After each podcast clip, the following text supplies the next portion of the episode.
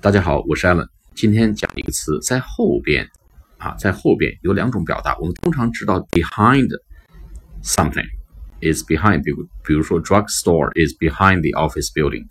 但是呢，还有另外一个表达，就是 be in back of。drugstore is in back of the office building，或者 car dealer is in back of the office building，或者 car dealer is behind the office building. Car dealer 就是呃卖车的这个中介，也就是车行啊，车行 car dealer，经销商 is behind the office building 或者 is in back of the office building。